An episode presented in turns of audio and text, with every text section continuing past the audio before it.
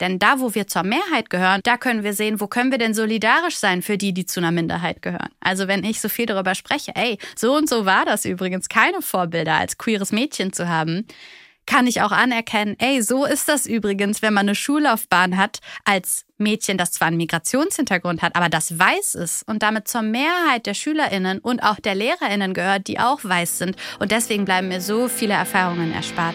Hey und herzlich willkommen zu Die Schule brennt, dem Podcast von SWR 3 und mir, Bob Blume. Das deutsche Schul- und Bildungssystem braucht dringend ein Systemupdate. Aber wo fangen wir an? Was ist besonders wichtig und was können wir getrost weglassen? Ich bin Bob Blume, Lehrer, Autor und Bildungsinfluencer. Um zu verstehen, welche Brände gelöscht werden müssen, spreche ich hier mit meinen Gästen über ihre eigene Schulzeit. Heute ist Maria Popov zu Gast. Maria ist Moderatorin. In verschiedenen Formaten setzt sie sich für die Sichtbarkeit von Minderheiten und Aufklärung über Vorurteile ein. Beinahe als revolutionärer Akt kann die Tatsache angesehen werden, dass sie trotz schlechter Noten gern zur Schule gegangen ist. Was es jedoch bräuchte, um aus Schule auch einen safer Space insbesondere für queere Menschen werden zu lassen, darüber sprechen wir in dieser Folge.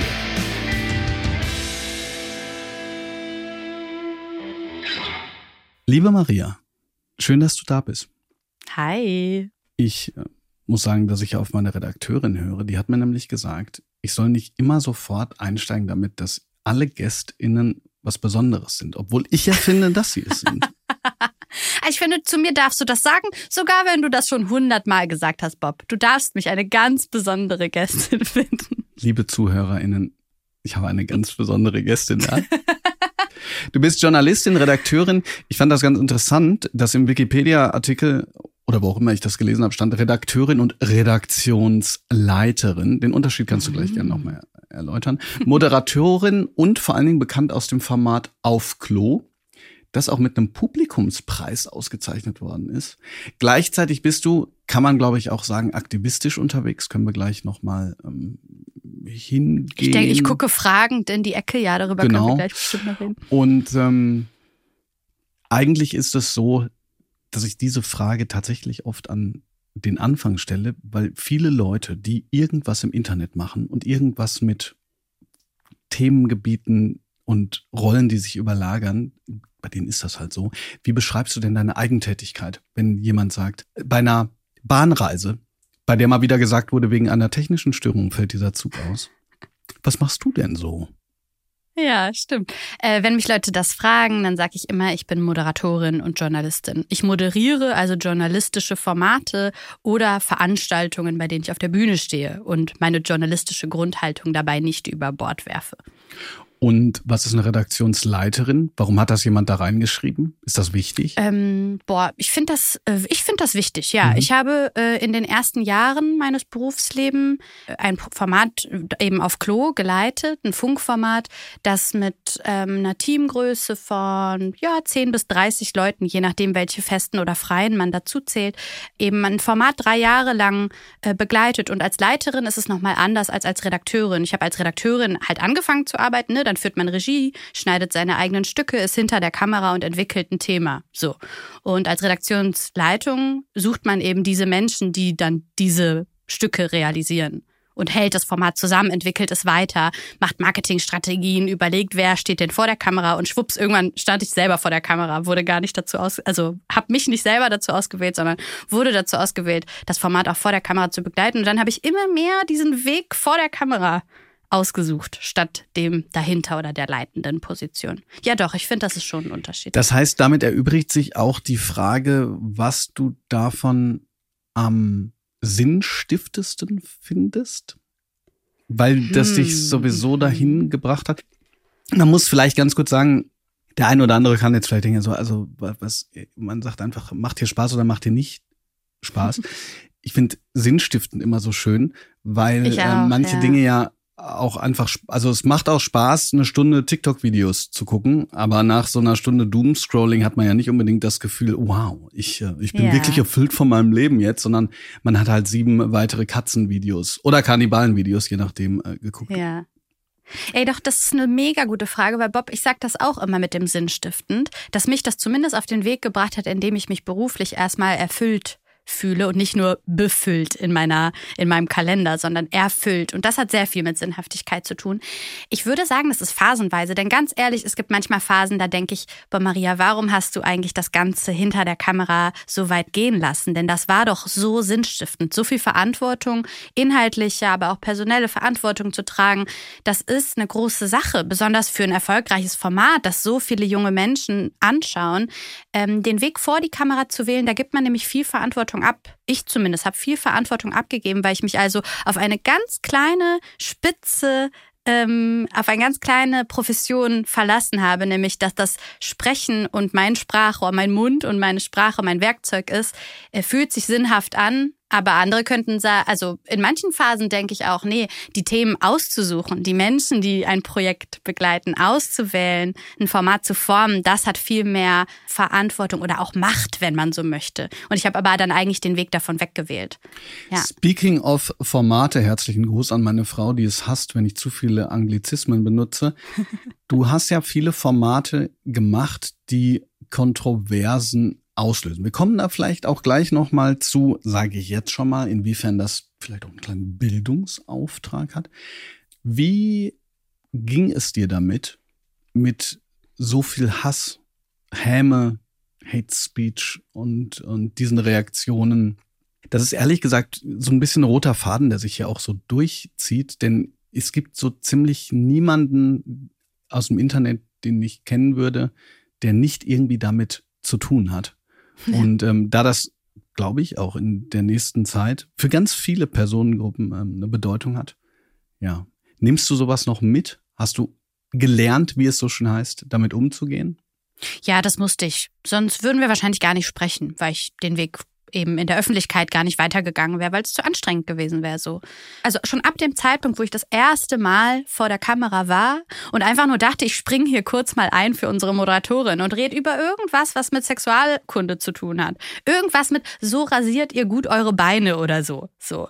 Ohne euch weh zu tun. Irgendwie sowas war, glaube ich, das erste Mal, dass ich mich vor die Kamera gesetzt habe und schon allein da wusste ich direkt, was es heißt, mit Hass umzugehen, weil das nicht nur war, boah, ich finde die fett und hässlich, sondern das war noch tiefergehend. Das war eben auch auf eine strukturelle Diskriminierung abzuzielen, sich genau auszuwählen, welche Personen suchen wir jetzt aus, die vor der Kamera sind und wie treffen wir die jetzt so. Und da wusste ich auch, okay, Maria, das tut gerade hart weh. Ich denke sogar nachts darüber nach, weil das teilweise sehr gewaltvolle Schilderungen waren, Fantasien, die Menschen hatten, was sie mit mir machen könnten. Und Alter, ich habe über Rasieren geredet, okay? Ich habe noch nicht mal gesagt, brennt das Patriarchat nieder, sondern ich habe wirklich gesagt, ey Mädels, kauft euch den und den Rasierer, macht das so und so okay, es war easy going.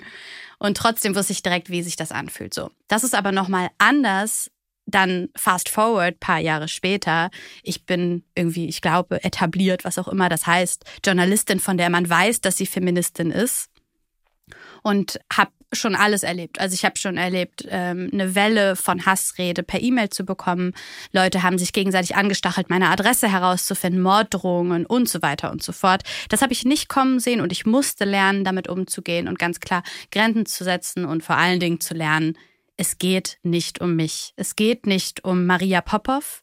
Leider ist der der Prozentsatz von einer Kritik, die man wirklich da rausholen kann, warum solche Hasswellen entstehen, so mini klein, dass ich mir bewusst bin, der große Teil, ich würde jetzt mal sagen, keine Ahnung, 95 Prozent ist einfach nur, weil du eine Frau bist, die nicht in einer super netten, sweeten Stimme gesagt hat, hier läuft was falsch.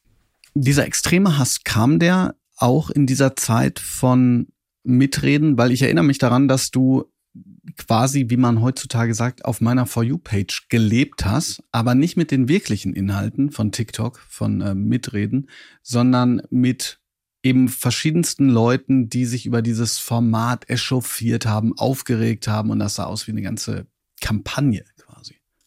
Oh, das ist so interessant, Bob. Du bist der Erste, den ich kenne, der auf pa der Parodieseite dieses ganzen Happenings. Und wir können ja gleich mal für die, die nicht wissen, worüber wir da reden, äh, der erste, der das eben auf dieser Seite, die ja einfach der Großteil, Großteil von TikTok-Zuschauenden war, hat ja wirklich diese Videos von der Hasswelle ausgespielt bekommen. Und wenige haben die Originale oder die BefürworterInnen gesehen, die sagen, hey, ich finde das voll gut, was die machen, was wollt ihr, ne? So.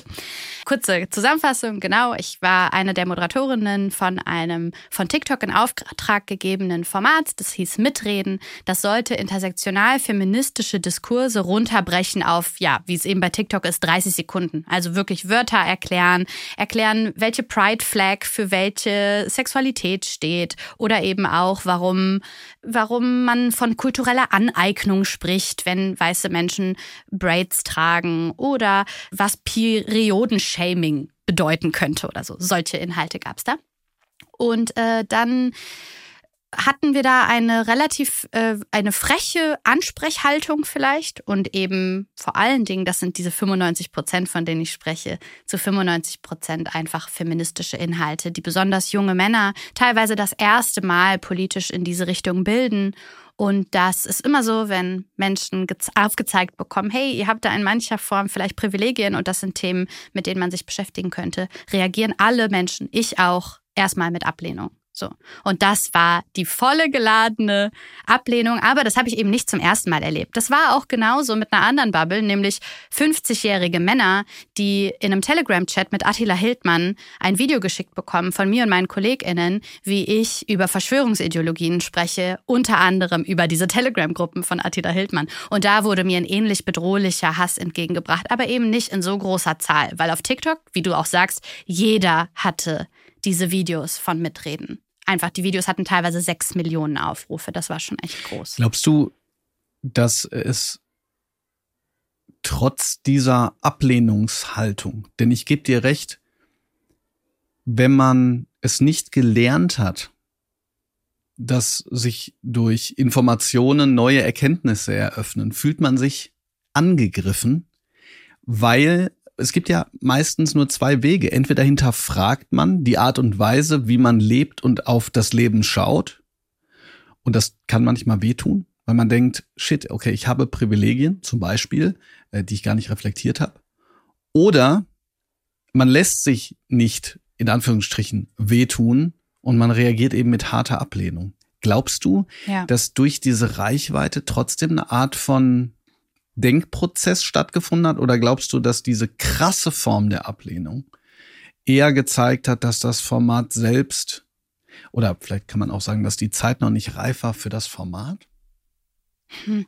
Also zumindest jetzt so aus meinem Herz, die wirklich mit Daten gerne arbeitet, könnte ich solche Aussagen nicht treffen. Meine Aussage wäre, ne, sowohl jetzt als Redakteurin, die für so ein Format arbeitet, oder ich als Moderatorin oder die Community Managerin, deren Aufgabe es war, die Kommentare zu filtern und ganz rassistische oder sogar strafrechtlich relevante Kommentare zu löschen, die Leute haben komplett aufgegeben. Die wussten gar nicht mehr wohin, weil das zu hunderttausenden Kommentare waren, die ganz schlimm sind zu lesen für Leute, die sich das jeden Tag reinziehen, da ist es nicht mehr möglich, wenn man nicht statistisch sich da dran setzt, wirklich zu filtern, wem hat das jetzt was gebracht, so, ne? Ich bekomme aber immer noch Nachrichten und auch Rückmeldungen von Leuten, die gesagt haben, ihr habt da bei mir was erreicht. Also ich weiß, diese Menschen gibt es. Zu welchem Prozentsatz, das kann ich nicht sagen, weil eben leider der Hass immer lauter ist und dann auch das ist, was, was in den Köpfen hängen bleibt. Ich glaube, dass auch so eine dolle Ablehnhaltung irgendwann mal was gebracht hat, weil viele Leute haben auch sowas geschrieben wie, dieses Video finde ich jetzt mal gut oder irgendwie ihr verbessert euch oder irgendwie so. Und wir dachten so, hä,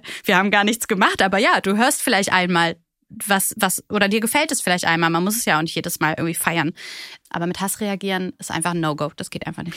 Machen wir mal einen harten Cut und gehen in deine Kindheit. Wir sprechen ja auch über die, über die Schule, über Schulerfahrungen. Natürlich, um das Ganze dann auch, wenn möglich, so ein bisschen auf Bildung heute zu übertragen. Du bist Kind einer deutsch-bulgarischen Mutter und eines bulgarischen Vaters, bist mit einem Jahr nach Deutschland gekommen und hast an anderer Stelle gesagt, dass deine Eltern wollten, dass du so deutsch wie möglich wirst. Wie hat sich das denn geäußert? Und ich meine jetzt, ja. ich hätte, ich hätte die Anschlussfrage, was war die Intention dahinter? Die Intention dahinter kann man sich ja schon irgendwie denken, aber vielleicht gibt es ja eine andere, so in, möglichst schnelle Integration. Aber wie, wie hat sich das denn geäußert? Ja, viele, glaube ich, Eltern mit Migrationshintergrund würden das auch selber gar nicht so in Worte fassen. Und ich glaube, meine Eltern würden das auch nicht genau so in Worte fassen wollen, auch wenn wir uns, glaube ich, alle einig sind, dass das Integrieren oder andere Menschen sagen, assimilieren, ein so hohes Gut ist, weil es auch der einzige Weg sein darf für viele, warum sich dieser harte Weg gelohnt haben muss. So. Nämlich, weil eben die Kinder gut Deutsch können, weil die Kinder auf dem Bildungsweg erfolgreich werden und, und, und. Dann irgendwann mal Geld Warum verdienen. harter Weg? Und so weiter.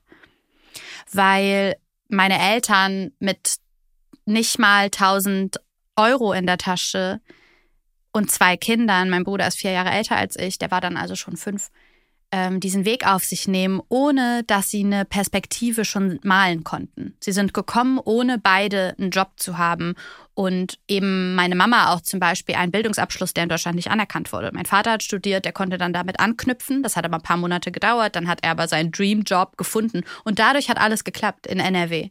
Sonst, ähm, wenn das nicht gelaufen wäre und auch die ersten Monate ähm, und damit sind meine Eltern natürlich nicht alleine, ist das eine Riesenangst und ein Riesenschritt, den erstmal Welcher zu Job war das? Mein Vater ist quasi Vertriebler, Maschinenbauingenieur, sowas. Und gleichzeitig war ja der Hauptgrund des Wechsels Bildung. Ja, wann total. kannst du dich daran erinnern, wann dir das auch klar wurde? Oder hast du da mit deinen Eltern mal drüber gesprochen, irgendwann später, dass sie gesagt haben, hör mal, Ja. Schatzi, warum wir hier sind, ist eigentlich hier, weil. Also ich finde, die haben das nicht geheim gehalten. Okay. Die haben schon sehr deutlich gemacht, dass gute Noten wichtig Mhm. sind. Die waren jetzt nicht eine von den Eltern, viele von meinen äh, Freunden, die nicht weiß sind oder nicht biodeutsch sind oder was auch immer, die sagen, das haben Eltern auch schon mal mit viel größerer Härte äh, gemacht, ne, wirklich zu sagen, irgendwie du respektierst uns gar nicht, du bringst hier eine schlechte Note nach Hause, das hat ja alles gar nicht gebracht, so waren meine Eltern nicht. Aber eine gute Bildungslaufbahn war denen super wichtig und es gab schon Stress. Ich wusste, wenn ich mit einer 5 minus mal wieder in Latein nach Hause komme, das wird kein Ich guter höre Tag. mal wieder. Mhm. Oh ja. Da gab es einige sehr schlechte Noten. Ich hatte sehr, sehr schlechte Noten, besonders im Gymnasium. Und drohte sitzen zu bleiben und das wollte meine Mutter unbedingt verhindern. Es kristallisiert sich hier immer mehr diese Frage heraus, weil sie so viel über das deutsche Bildungssystem verrät, wie die Kinder und Jugendlichen es erlebt haben, diesen Übergang. Weißt du das auch noch? Also es wird berichtet von ja quasi einer Frustration, wenn man es nicht aufs Gymnasium schafft oder ähm, von einer ganz äh, starken ja plötzlich Erwartungshaltung an einen selbst. Ist das für dich was, was eine Riesenrolle gespielt hat? Oder war dir eigentlich klar, gut, ich komme jetzt auf irgendeine andere Schule und so ist das halt? Ach du, ich wollte einfach auf die Schule, auf die mein Bruder geht. Das war ein Gymnasium in der Innenstadt von Mönchengladbach und deswegen dachte ich so, ich will da auch hin und hoffentlich auch da, wo ein paar meiner Freunde hinkommen. Und dann sind alle Kinder aus einem Dorf äh, irgendwie alle an einem Gymnasium gelandet, bestimmt damit wir dann irgendwie mit dem gleichen Bus fahren können oder so, keine Ahnung. Ich habe diesen Umschwung nicht so doll wahrgenommen, weil in der Grundschule war ich auch schon einer der Kinder, auf die irgendwie ein bisschen gezeigt wird, dass ich da schon eine befriedigend stehen hatte. Viele von meinen Freundinnen hatten noch keine drei in der Grundschule und hatten eigentlich nur Einsen oder auch mal Zweien. Als ich meine Mama darauf ansprach, jetzt in Vorbereitung für den Talk mit dir, hat sie so gesagt, nee, nee, du hattest gute Noten. Und habe ich nochmal nachgeguckt war so interessant, dass sie das so wahrgenommen hat und das Gefühl hatte, ich bin erst später irgendwie mit dem, mit dem System nicht klargekommen. Aber äh, eigentlich war es in der Grundschule schon so. Die äh, Lehrer haben aber bemerkt, dass ich sehr, sehr bemüht bin und sehr gut aufpasse und mich, mich mündlich sehr, sehr viel einbringe. Ich war auch sehr aufgeweckt. Ich war auch sehr abgelenkt von allem Möglichen in meiner Umgebung und haben mir dann doch auch ohne, ohne Diskussion die Gymnasialempfehlung gegeben. Das hört sich jetzt aber so an, als wenn du deine Schulzeit jetzt allgemein als nicht schlecht erlebt hast, oder? Also wenn du mit Ja. deiner Mama darüber gesprochen hast, dann äh, weißt du vielleicht sogar noch, was die spontane Assoziation war. Ich bin da so eingeladen in so einen Podcast, die Schule brennt. Wie war es eigentlich bei mir? Ja, äh, du fragst ja auch manchmal, ob man gerne, ne, wie, mit welchem Gefühl man zur Schule gefahren ist oder so. Das war bei mir immer ein gutes Gefühl. Und das, obwohl ich so schlechte Noten hatte. Ich finde das fast revolutionär, dass Klein Maria gerne zur Schule gefahren ist, obwohl der Stress um die Noten doch auch so groß war. Auch in, mein, in meinem Elternhaus. Und ne, jetzt mit dem empathischen Verständnis, was so eine Migrationsgeschichte auch mit Eltern macht, kann ich absolut verstehen, woher der Stress kam. Aber Fakt war, als Teenagerin hat mir das so ein Struggle bereitet, weil mein Bruder hat super gute Noten. Der hatte Einsen, ohne sich viel Mühe zu geben und ich bin immer zur fucking Nachhilfe gerannt und musste mich sehr, sehr doll anstrengen, nicht sitzen zu bleiben. Und jetzt im Nachhinein denke ich, ey, wäre ich doch einfach sitzen geblieben, wäre doch nicht so schlimm gewesen. Aber doch, ich hatte eine gute Zeit, auch besonders, weil mir war das Soziale so wichtig. Ich wollte unbedingt mit meinen Freundinnen Zeit verbringen, die Pausen erleben. Ich war oft auch so Klassensprecherin oder so. Ich gehörte überall so ein bisschen dazu, aber auch nicht überall so wirklich. So. Ich meine, ich muss, ich muss sagen, dass höre hör ich natürlich häufig und das ist auch toll, ne, so Schule als sozialer Bezugsort und so weiter. Hm. Aber es ist schon interessant, wie viele halt sagen, ja, da habe ich meine Freunde getroffen und wie wenige sagen, ah, da habe ich meine Liebe ja. für die Sprache kennengelernt und so. Ja. Ähm, hast du, du hast, ähm, es gibt dieses ähm, tolle YouTube-Video über dich in dieser Reihe Germania, wo ich auch, wo es auch ein tolles Video übrigens über Hatice Schmidt gibt, die hier auch im Podcast mhm. war. Hast du, als du damals, also damals, als das Video aufgenommen wurde, ist ja noch nicht so lange her, hast du dann mit LehrerInnen von dir gesprochen? Nee, nee, ich habe nur gehört, dass die alle mal so untereinander oder immer mal wieder wird das so an mich rangetragen, dass manche LehrerInnen von mir wissen, dass Maria Popov irgendwie so einen Job in der Öffentlichkeit hat und dann sind die irgendwie alle ganz stolz. Äh, und auch, dass der Schulleiter, den ich selber nicht kennengelernt habe, weil der erst, äh, der Wechsel kam erst nach meinem Abitur, dass der auch sofort der Redaktion zusagte, dass äh, die Dreherlaubnis gar kein Problem ist, äh, was ich total spannend fand und irgendwie sweet. Erinnerst du dich ja. denn oder oder gäbe es einen Lehrer oder eine Lehrerin, mit mit der du gerne nochmal sprechen würdest und so in er kleinen Erinnerungen schwelgen? Also jemand, der oder die dir irgendwie besonders ja. geholfen hat oder dich unterstützt hat? Gab es da jemanden? Doch, auf jeden Fall. Vor allen Dingen die, die so mein kreatives Schaffen unterstützt haben. Ähm, ich habe einen Lehrer, ich weiß leider selber seinen Namen nicht mehr und ich habe das versucht, nochmal rauszukramen und ich bin nicht drauf gekommen. Vielleicht, ähm, vielleicht hört er deinen Podcast und meldet sich dann. Äh, ich hatte irgendwann mal, ich glaube, so in der Mittelstufe einen ganz tollen Lehrer in Deutsch und Englisch. Und der hat sehr unterstützt, dass wir unsere Hausaufgaben auch oder auch mal so äh, Referate oder so nicht schriftlich, denn das lag mir ja wie wie gesagt überhaupt nicht. Ich hatte überall, auch in meinen Lieblingsfächern, immer Vieren, Fünfen, auch in Deutsch, ganz schlimme Noten, Englisch zuerst auch. Dann musste ich irgendwann ganz lange Nachhilfe machen, damit diese Noten irgendwie besser werden. Aber schriftlich war nicht mein Ding. Mündlich immer eins und zwei, immer. Hat mich immer irgendwie gerettet. Dieser Lehrer hat dieses Mündliche und dieses ähm, Erschaffende gefördert und ich durfte bei ihm auch eben Aufgaben abgeben, die nicht verschriftlicht waren, sondern zum Beispiel äh, eine Szene im Unterricht schauspielerisch nachstellen oder so und habe so dann meine Noten bekommen.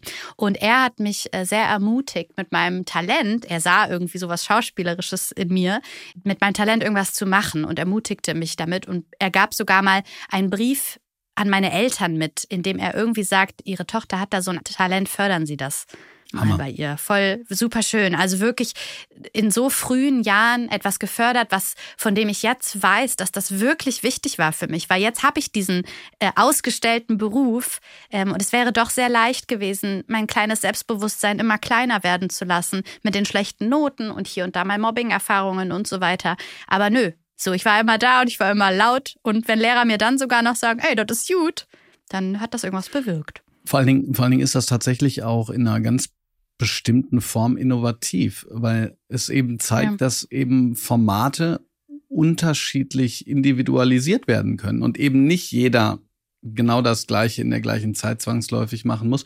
Jetzt muss ich aber ganz kurz nachfragen vorher noch, wieso Mobbing-Erfahrung? Also man, du tust das so ab, aber ist ja tatsächlich häufiger. Gab es da einen gewissen Grund für oder? Nee, ich wurde in der Schule weitestgehend verschont und ich glaube, um das reflektiert auch zu betrachten, war ich schon in allen Positionen. Also sowohl bei der Zuschauerin von Mobbing und somit irgendwie Mittäterin, weil ich nichts getan habe, wenn andere SchülerInnen psychisch verletzt wurden, als auch äh, als Beauftragte Mobbing entgegenzuwirken und anderen SchülerInnen zu helfen, als auch die, die selber mal angegangen wurde, nicht im Schulkontext, sondern eher in anderen, in der Nachbarschaft zum Beispiel. Ich ähm, habe auch durch meine bulgarischen Wurzeln und somit meine bulgarische Identität und eben Gene, die mein Vater auch hat. Wir sind ziemlich behaart, mein Papa und ich. Also der große C ist am Start. Meine Beine ne, waren dann irgendwann mal in der Pubertät eben behaarter und so.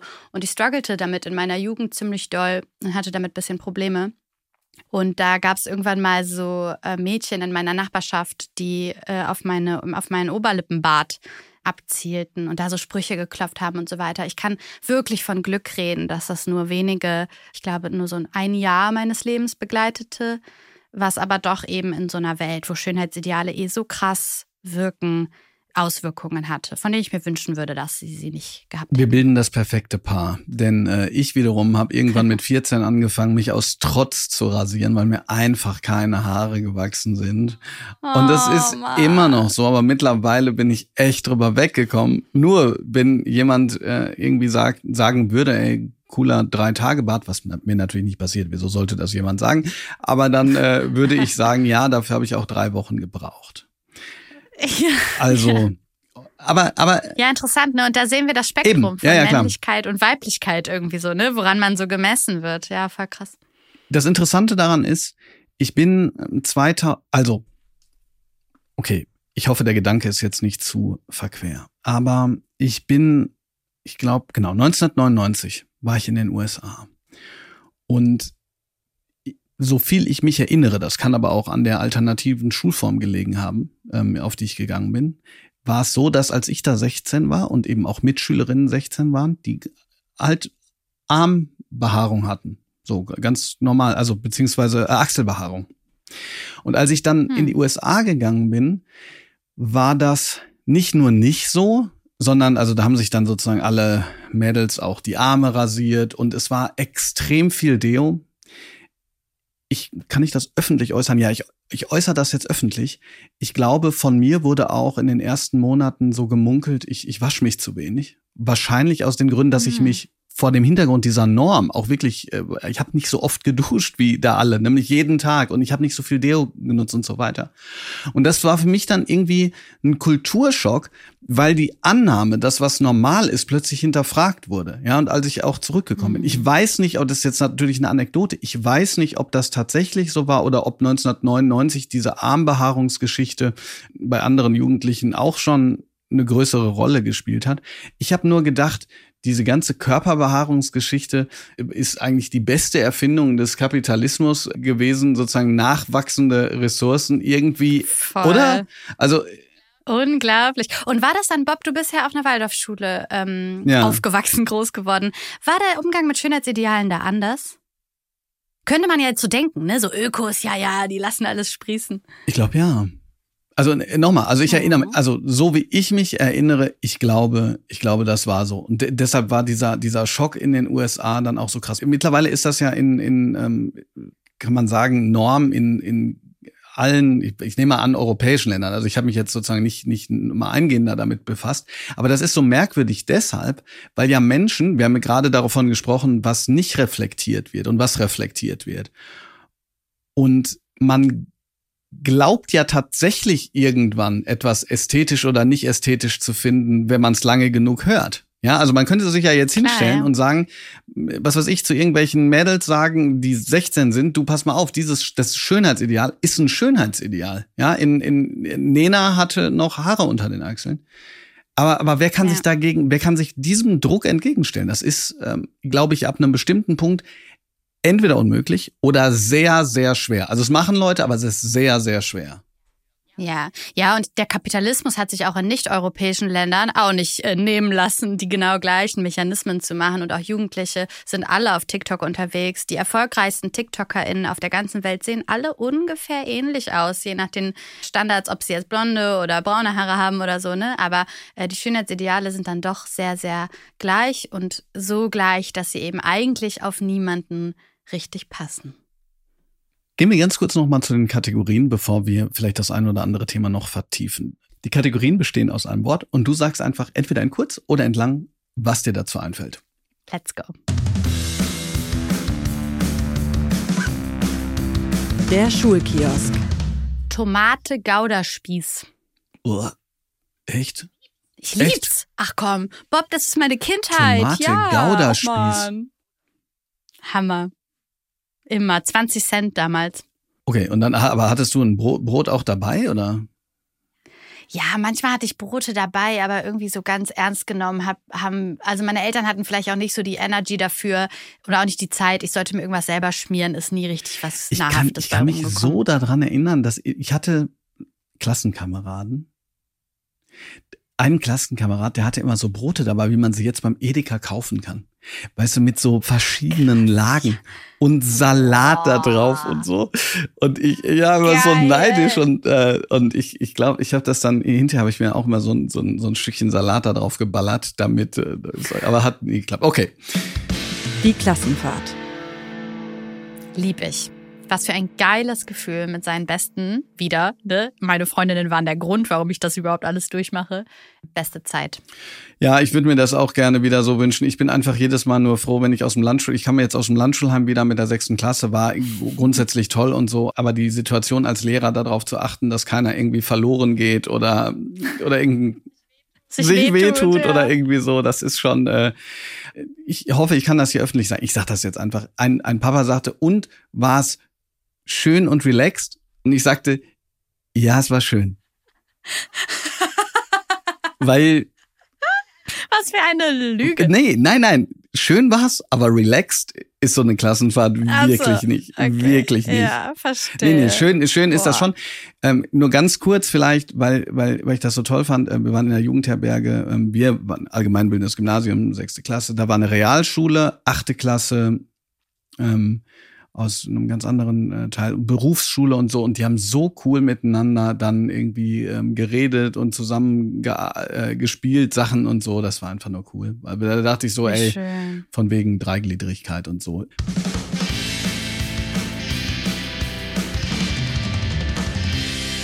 Deine Schulzeit in einem Song. Oh Gott. Ja, ich weiß, es war eine geile Zeit und nur kein Weg zu weit. Du fehlst hier. Okay, nee, fehlt mir nicht. Ich möchte es bitte nicht zurückhaben. Aber geile Zeit trotzdem, ja. Ich weiß nicht wie. Wie gesagt, ich finde das ein revolutionärer Akt, dass ich sage, der erste Titel, der mir einfällt, geile Zeit von Juli. Juli, ich glaube ja. Ja, ne? Ja. Äh, weiß man ja immer nicht so genau. Silbermond, Juli, ja, ein bisschen Verwechslungsgefahr. Entschuldigung. Äh, Bob guckt ganz streng in, in die Kamera. Ähm, nee, natürlich Juli, unverwechselbar Juli. Ähm, nee, doch, Unverwechselbar, das war jetzt mich, gemein. Ja. ja, nee, wunderbar. Nee, es ist schön. Das unterläuft natürlich sozusagen meine, meine grundsätzliche Argumentation, dass äh, Noten auch deshalb problematisch sind, weil sie so einen inneren Antrieb zerstören können. Aber das hat ja bei dir nicht geklappt. Auf der anderen Seite hat sich bei dir ja etwas gezeigt, ähm, äh, durch diese Unterstützung durch die durch den Lehrer oder die Lehrerin, dass ähm, auch schon so vielleicht was erkannt worden ist. Oder würdest du das sagen? Also Mirko Drotschmann beispielsweise hat in der Redaktion der Schülerzeitung gearbeitet. Nicole Diekmann hat sich bewusst nicht dafür entschieden. Würdest du sagen, dass in der Schulzeit dann aber schon so diese Grundlage gelegt worden ist für das, was du jetzt, wo du dich jetzt wirklich ausleben kannst als Moderatorin? Wenn du sagst, ja, du, du warst damals. Schon. Nee, ich habe das gar nicht so wahrgenommen, okay. ehrlich gesagt. Ich habe das nicht gecheckt. Ich habe schon Filme geschnitten mit 14. Ich wusste nicht, dass das irgendwo mal irgendwo Sinn machen wird. Ich wusste nicht, was Journalismus ist. Mein, mein erstes Schulpraktikum in der neunten Klasse habe ich auf Teufel komm raus letzten Drücker in einem Kindergarten gemacht, weil der um die Ecke war. Also nee, ich hatte da keine Vor Vorbilder. Ich wusste nur, okay, du kannst es nicht bringen, nach Hause zu kommen und zu sagen, Mama, ich will Schauspielerin werden, so oder irgendwas im Fernsehen machen. So, nee, ich habe dann irgendwann mal Vorbilder gehabt, die mir gesagt haben, ah, ich habe da irgendwas mit Medien studiert und dann bin ich da irgendwie in die Richtung mal gehopselt und dann hat es tatsächlich geklappt und dann hat alles Sinn gemacht. Aber vorher hat mir niemand gezeigt, dass das alles irgendwie Sinn machen wird. Aber immerhin gab es diesen einen Lehrer, der mir irgendwie gesagt hat, ey, mach das mit dem Theater und ich war dann auch in der Theater AG an der Schule, ich habe Theater gespielt in meiner Freizeit. Oh, was habt ihr gespielt? Ich habe ähm, ähm, selbstgeschriebene. Also äh, unsere Theaterleiterin war auch Autorin und hat äh, uns Stücke zugeschrieben auf Dinge, die die Jugend beschäftigt quasi. Und habe dann auch am Theater gespielt und ich glaube, das so das das exponentiert sein auf einer Bühne, sogar wenn es krass beängstigend ist. Und ich habe auch getanzt als Schülerin und so. Also so irgendwie diese kreativen Hobbys auszuleben, haben mich dann weiter, weiter irgendwo doch in die Richtung gebracht. Ja. Wenn wir jetzt mal auf heute springen, ähm, zunächst mal, deine beste Freundin ist ja Lehrerin. Ja, die hast du dann auch gesehen bei Richtig. Germania, richtig? Ja. Habt ihr schon mal darüber gesprochen, so dass du vielleicht auch so einen Blick auf das Bildungssystem hast, ja, was vielleicht ihr beiden schon diskutiert habt?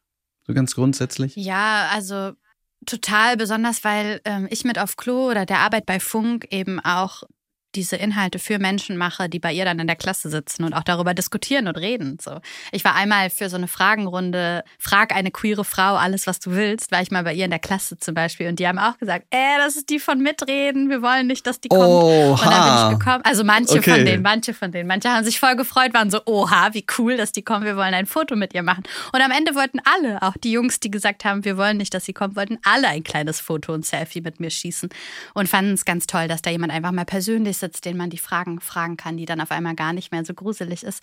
Ja, wir reden viel darüber, besonders aber, weil ich ihr einfach gerne zuhöre. Ich bin nicht so die, die jetzt so sagt, boah, wir müssen unbedingt den Bio, also doch, ich bin die, die sagt, wir müssen den Biologieunterricht zum Beispiel reformieren und queere Realitäten müssen im Schulunterricht mehr Platz finden. Und irgendwie die, die starre Zweigeschlechtlichkeit macht für alle Kinder nicht so viel Sinn. Und einfach nur schon allein das anzuerkennen, das zu wissen, würde viele, glaube ich, erleichtern. Und auch Lehrende vielleicht, wenn sie nicht allein gelassen werden mit diesem ganzen, was für Sexualitäten und Identitäten gibt es eigentlich, wenn man denen mit auch mal helfen würde, wäre das vielleicht alles gar nicht so gruselig. Über sowas reden wir schon, aber vor allen Dingen höre ich ihr als Lehrerin einfach zu, wie das ist, auch zum Beispiel als Lehrerin äh, mit Migrationsgeschichte, SchülerInnen auch ein Vorbild zu sein, die selber auch off-color sind. Als du dann in die Schule gekommen bist und die Schüler dich befragen konnten, was ist da eine Frage oder vielleicht eine Frage, die hängen geblieben ist oder die dir häufig gestellt wird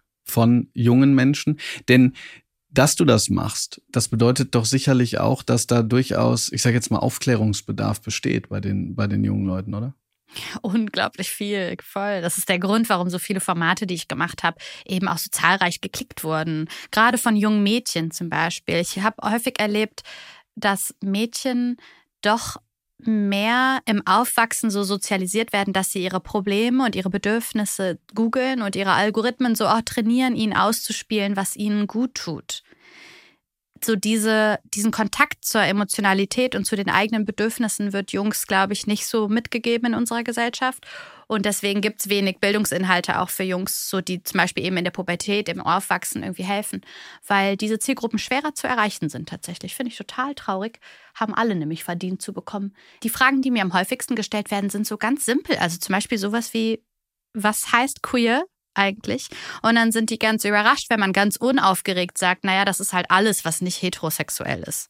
Und merken dann, ach so, wenn man das nicht braucht, so eine ganz mini kleine Schublade für sich zu finden, reicht's ja auch eine ganz große Schublade zu haben, weil auf einmal bedeutet das, ach so, das sind ja dann super, super viele Leute, weil in der Klasse schon allein konnte man so ein bisschen durchzählen und sich schon denken, ja, in dieser Klasse sitzen auch nicht wenige queere SchülerInnen.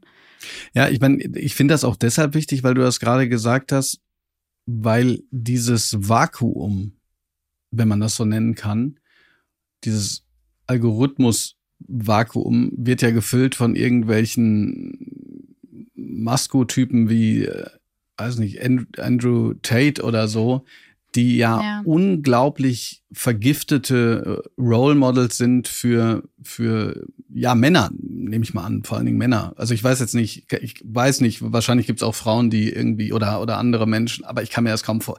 Das ist ja so eine, so eine gewisse Form.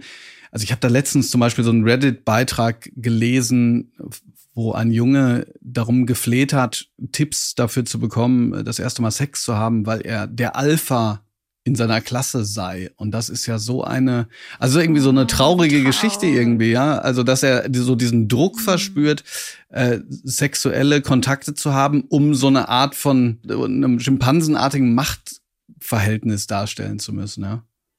Ja, ja, es gibt sogar Studien, die belegen, ich kann gerade leider die Quelle nicht nennen, dass das der Grund ist, warum viele ihre ersten sexuellen Erfahrungen machen, um darüber zu reden oder weil sie andere auch machen und dass, Jüng äh, dass Männer das mehr äh, unter Druck setzt als Frauen. Ja. Du hast ja selber gesagt, dass für dich deine Queerness, nehme ich an, als Substantiv, ähm, Mhm.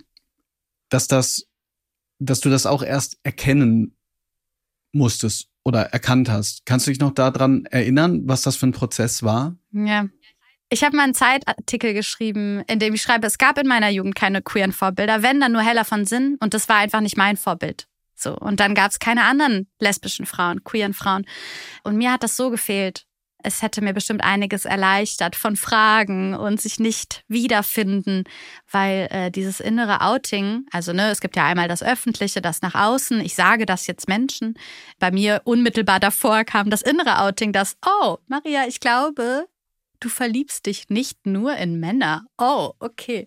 Ähm, das kam dann erst viel äh, später nach der Schulzeit. Und ich erinnere mich auch nie, dass überhaupt irgendwie Queerness in der Schule positiv konnotiert erwähnt wurde. Aber bevor ich jetzt verwirrt werde, Outing, Outing wäre aber die schlechte Version, oder? Also wenn, ich, wenn jemand geoutet wird, ist es von außen, wenn jemand ein Coming Out hat, ist es selbst, oder? Äh, das habe ich noch nie gehört, dass das ein Unterschied ist in der Formulierung. Okay. Nee.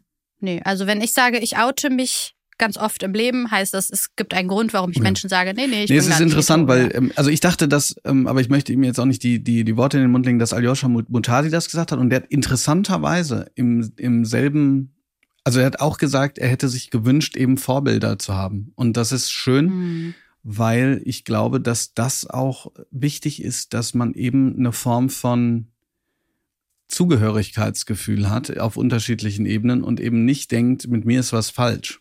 Ja, wie mit der Männlichkeit, wie wenn Jungs sich denken, irgendwie, boah, ich habe irgendwie noch keine sexuellen Erfahrungen gemacht, aber will irgendwie voll selbstbewusst dastehen.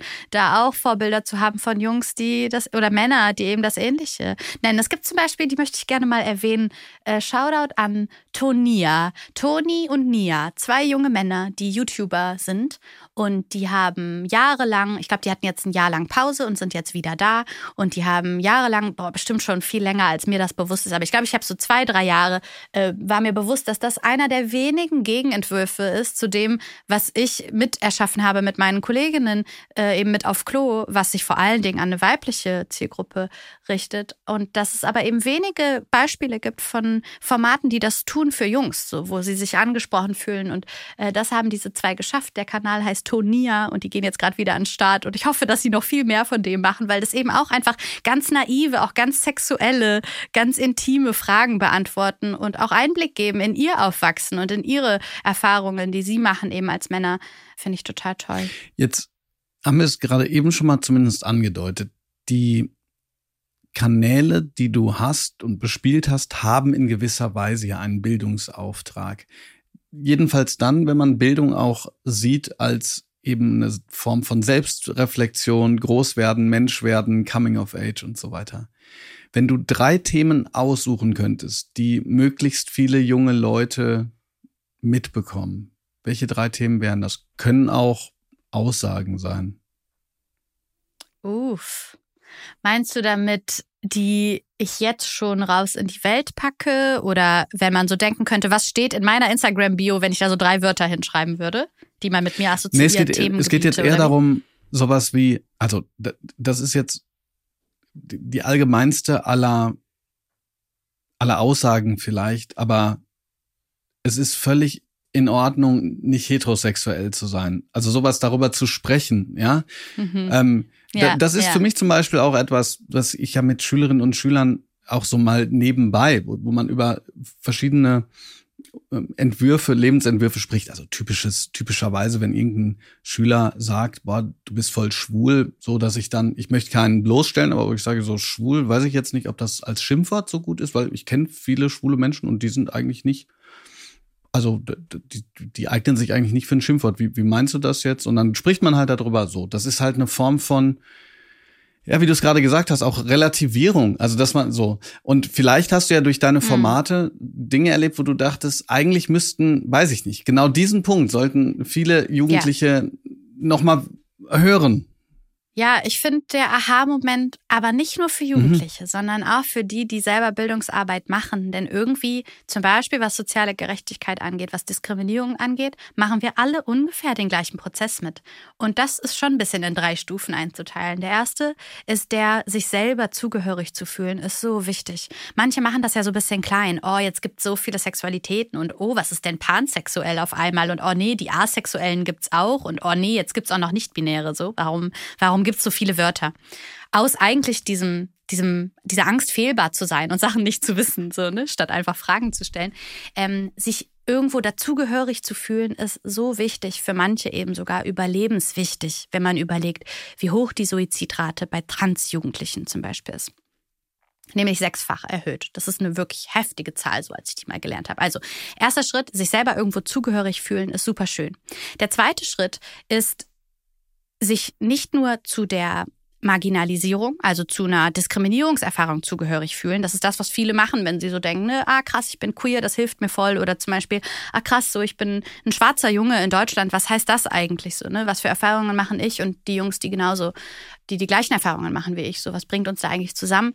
Auch zu sehen, wo wir zur Mehrheit gehören nicht nur zur Minderheit. Denn da, wo wir zur Mehrheit gehören, und das ist dann der dritte Schritt, da können wir sehen, wo können wir denn solidarisch sein für die, die zu einer Minderheit gehören. Also wenn ich so viel darüber spreche, ey, so und so war das übrigens, keine Vorbilder als queeres Mädchen zu haben, kann ich auch anerkennen, ey, so ist das übrigens, wenn man eine Schullaufbahn hat als Mädchen, das zwar einen Migrationshintergrund hat, aber das weiß ist und damit zur Mehrheit der Schülerinnen und auch der Lehrerinnen gehört, die auch weiß sind. Und deswegen bleiben mir so viele Erfahrungen erspart. Mit diesem Wissen, wo ich auch zu einer Mehrheit gehöre, kann ich viel besser auch Verantwortung damit übernehmen und in meinem Agieren. Und jeder von uns hat das. Jeder von uns hat irgendwie so einen, so einen Handlungsspielraum, wo wir Verantwortung tragen. Ich finde, ja, ich doch, ich finde auch Verantwortung. Solidarisch zu handeln bedeutet nicht nur, oh ja, ich mache halt nicht selber auch den Witz, dass das und das schwul ist, sondern auch die, die Verantwortung zu übernehmen, auch irgendwo Stopp zu sagen, wenn man merkt, da tut irgendwem etwas weh. Sich selbst zur Minderheit zu erkennen, kann heilsam sein, sich zur Mehrheit zu erkennen, kann wichtig sein, um dann Verantwortung für sein solidarisches Handeln zu übernehmen. Ich finde diesen Punkt, den du gerade sagst, doppelt wichtig. Aus zwei Gründen. Erstens, ich habe das Gefühl, dass die Gesellschaft sich entsolidarisiert. Und zwar hm. auch deshalb, weil ich glaube, auch im Bildungssystem die individuelle Leistung vor allem steht. Das könnte mhm. ich jetzt auch belegen, tue es aber nicht, weil ich in, das aus Gründen tue ich das jetzt gerade nicht. Aber ich habe das Gefühl, dass dieser Gedanke, ist das vielleicht nicht nur wichtig für mich, sondern für andere auch ein ganz wichtiger ist, der auch gelebt werden muss. Und der zweite Punkt ist, ähm, ich, vielleicht ist es jetzt ein bisschen weit hergeholt, keine Ahnung, aber ich war mit meiner Klasse mal wieder in Natzweiler Strothhof. Natzweiler Strothhof äh, ist ein Arbeitslager gewesen, in dem es darum ging, vor allen Dingen Jüdinnen und Juden, aber auch äh, Widerstandskämpfer zu Tode arbeiten zu lassen. Das ist hier im Elsass. Da fahren wir immer zusammen hin. Da hängt übrigens auch so eine, die, so eine Symboltafel, die die Häftlinge dann anhatten, ähm, ob sie jetzt zum Beispiel schwul waren oder jüdisch oder beides, ne, um sie sozusagen noch mehr demütigen zu können. Ist übrigens auch gerade deshalb aktuell, weil die AfD ja ein Plakat rausgegeben hat, von wegen Genderzwang und so und sich explizit naja, Sie werden wieder sagen, das war nur Zufall, aber sich explizit mit diesem Dreieck äh, auf diese Bildsprache auch bezieht. Und wenn ich dann mit jungen Leuten darüber spreche, ja, was können wir denn tun und so, finde ich es immer so wichtig, nicht nur den Gedanken zu haben, so, ja, wie ist das damals Widerstand und so, sondern zu sagen, Solidarität, wie du es auch sagst, oder Widerstand gegen Formen von Menschenverachtung fängt ganz konkret dort an, wo man mit drei Personen steht und einer sagt irgendwas, wo er eine rote Linie überschreitet. Und zwar nicht in dem Sinne, oh, heute darf man ja gar nichts mehr sagen, sondern äh, wenn man sagt, guck mal hier, das ist schwarzer Humor, ich mache jetzt mal einen KZ-Witz, dann zu sagen, du, es finde ich nicht lustig. Das, da gehört ein bisschen Mut zu schon. Das ist so, das, das weiß ich. Und äh, klar, wenn er so, aber diesen Mut zu haben, das ist, glaube ich, wichtig äh, in Zeiten, in denen sich, glaube ich, das Sagbare gerade, äh, vor allen Dingen jetzt zum Beispiel auch auf, auf, auf ähm, solchen Kanälen wie Twitter oder so versch verschiebt. So, ne? Ja. Ja. Ich habe am Ende immer ähm, noch eine These für Bildung und das Bildungssystem. Es fällt mir jetzt gerade schwer, die über diese verschiedenen Dinge, über die wir gesprochen haben, in eine These zu packen. Ich hatte eigentlich auch eine andere, aber ich versuche es mal anders zu formulieren. Wir brauchen auch in den Schulen Schutzräume, um über die verschiedenen Lebensarten, die es gibt, zu sprechen. Könnte man das so Ja. formulieren? Unterschreibe ich. Ja. Das nennt man auch so safer Spaces zum Beispiel. Man muss nicht denken, dass die komplett safe sind und dass da nie irgendeine unangenehme Erfahrung passiert. Aber Orte, die etwas sicherer sind für einen Teil, die sich eben doch gemeinsam eine Erfahrung teilen. Liebe Maria, vielen Dank, dass du da warst. Hat mich sehr gefreut, mit dir zu sprechen. Sehr gerne, Bob. Danke für die Einladung. Die Schule brennt ist eine Produktion von Auf die Ohren, exklusiv für SWR 3. Redaktionelle Leitung und Schnitt Katharina Kern. Audiodesign Milan Fay. Und Postproduktion Milan Fay und Indus Gupta.